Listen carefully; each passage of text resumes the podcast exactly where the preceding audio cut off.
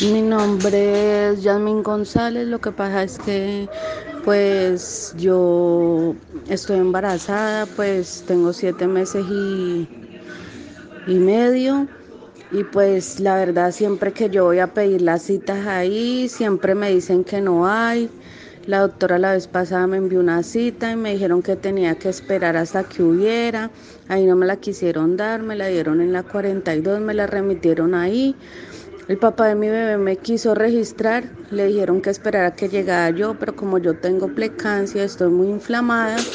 entonces llego yo,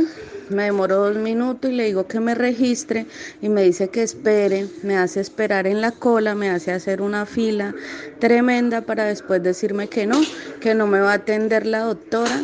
porque llegué muy tarde, le digo yo que yo le dije